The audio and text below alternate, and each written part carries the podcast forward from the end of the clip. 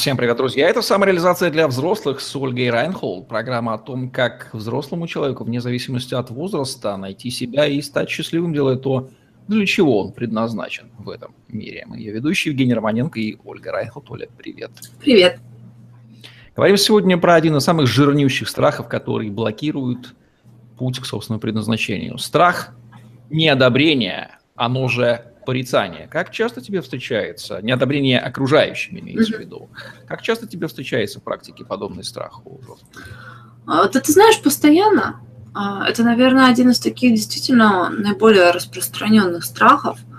А, Причем есть еще его такая форма, когда мне все равно.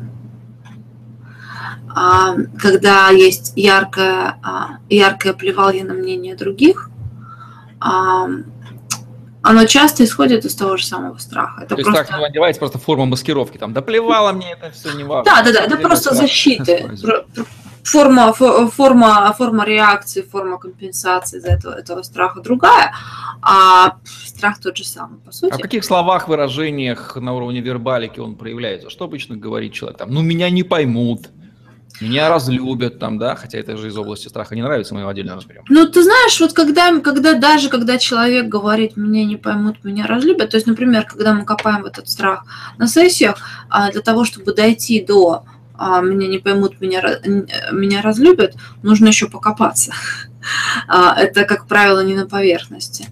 На поверхности обычно из слов, вот мне так из слов почему-то сейчас не приходит в голову сразу, потому что, опять же, потому что это, как правило, не самая поверхность. На поверхности действия. На поверхности очень часто нерешительность. А на поверхности часто, ну, опять же, тот же саботаж действий, неготовность действовать аргументация, почему бы не делать что-то. А потому что потом, когда начинаешь копаться, почему ты это не делаешь и так далее, человек начинает понимать, что, блин, а я действительно это не делаю, потому что я боюсь, что меня не поймут.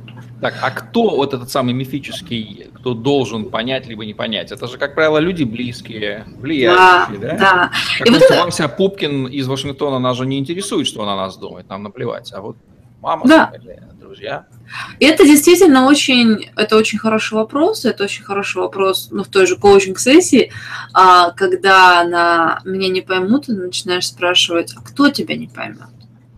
О ком именно мы сейчас говорим? И возникают такие персонажи, как, ну, я не знаю, там, учительница младших классов, но они, как крайней, по крайней мере, они реально существующие и оказывающие влияние. То есть точно не фантомы из какого-то прошлого. Это Обычно нет. Почему? Это как раз-таки вот учитель младших классов, это как раз-таки тот самый фантом из прошлого, собирательный образ. А, это может быть мама, когда я был маленький, это может быть а, недавно у меня был пример, мне сейчас вот заскочил в голову и тут же выскочил.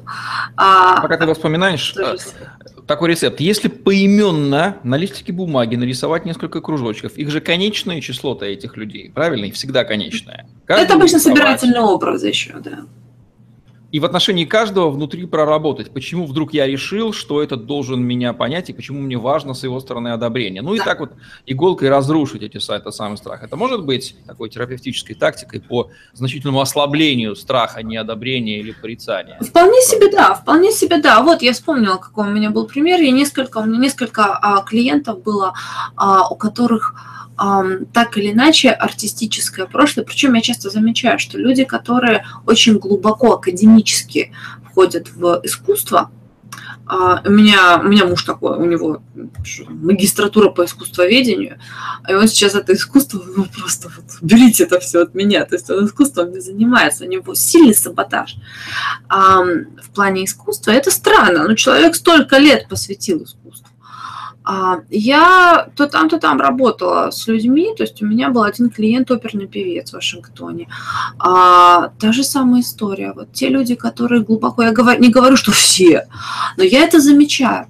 А, это во многом основывается на том, что, скажем, в академическом, в академической среде есть свои стандарты, они достаточно высокие. И есть какое-то такое, то есть вот это непринятие, критика. Это один из инструментов ну, роста, становления.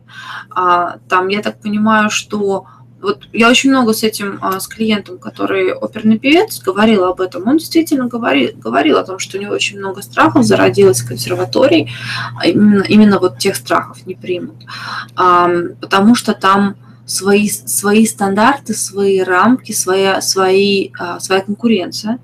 Причем это часто конкуренция, ну, знаешь, чисто, чисто на самосознание не, не рыночная конкуренция.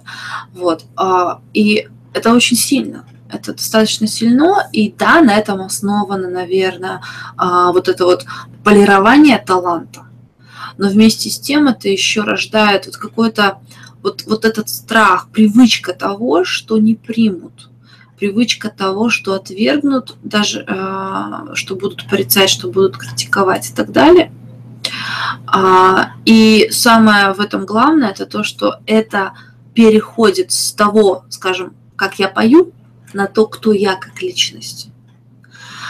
И да, тут надо дать должное, что очень часто те, кто этот страх в нас закладывает, причем явно неважно в каком возрасте, конечно, в детском возрасте мы наиболее восприимчивы к этому.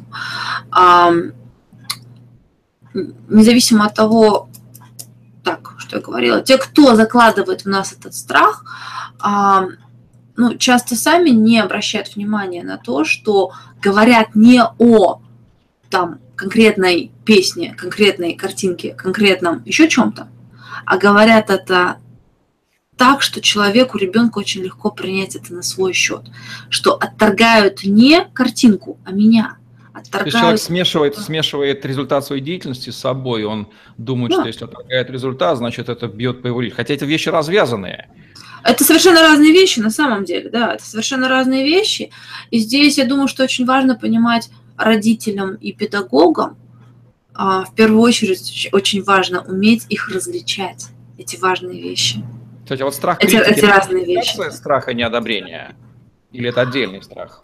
Страх. Ну, я думаю, что критика это и есть неодобрение в каком-то плане. Да, да. да. Критика еще то, что есть конструктивная критика, мы можем о ней, кстати, отдельно поговорить. А, ну да, то, что действительно конструктивная критика, это совершенно иной феномен. А, критика, которая не одобрение, это то, что наиболее а, распространено, я так думаю, и как раз-таки то, что и бьет по себе. И поэтому впоследствии, когда уже действительно критикуют какую-то, ну, твою работу, то, что ты сделал, причем не всю работу, а какое-то конкретное что-то, конкретное изделие, конкретное что-то, это может быть больно ощущаться самому. И в этом сложность, потому что тогда невозможен рост. А, потому что действительно постоянно совершенствовать свой а, талант, свои навыки, свое мастерство, это, ну, надо.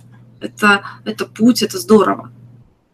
Так, а, путь, путь борьбы со страхом неодобрения главный каков? Игнорировать его или игнорировать, его логически? Игнорировать страх, игнорировать страх бесполезно. А, и если страх игнорируешь, то он становится вот таким вот партизаном, который тебя саботирует незаметно.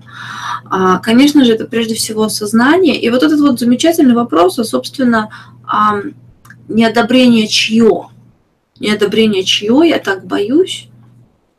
И даже просто признаться себе, что там я боюсь неодобрения вот этого вот а, персонажа из прошлого, да, там какой-то моей учительницы или еще чего-то, само по себе сильно освобождает. И просто позволить себе просто позволить себе этого бояться, понимать, что я это боюсь, да, ну, так вот у меня сложилось. Но сейчас это не актуально, это само по себе освобождает на действие здесь сейчас. В общем, ключом к этому к работе страхом является чье, чье одобрение вы так стремитесь заслужить. Может статься, что это либо собирательный образ у вас в голове существующий, либо этого человека нет, либо вы преувеличиваете э, его желание вас, может, ему на вас вообще наплевать. То есть да. такое логическое разрушение, собственно. В любом случае, это тот образ, который мы сами себе выстроили. Окей, начинайте с инвентаризации этого самого чье. Вот такой главный совет по работе со страхом порицания, неодобрения в программе «Самореализация для взрослых» с Ольгой Райнхолд. Ставьте лайк, подписывайтесь на наш YouTube-канал, чтобы не пропустить новые интересные видео с вашими любимыми экспертами. Самореализации вам, дорогие взрослые. Пока. До скорого.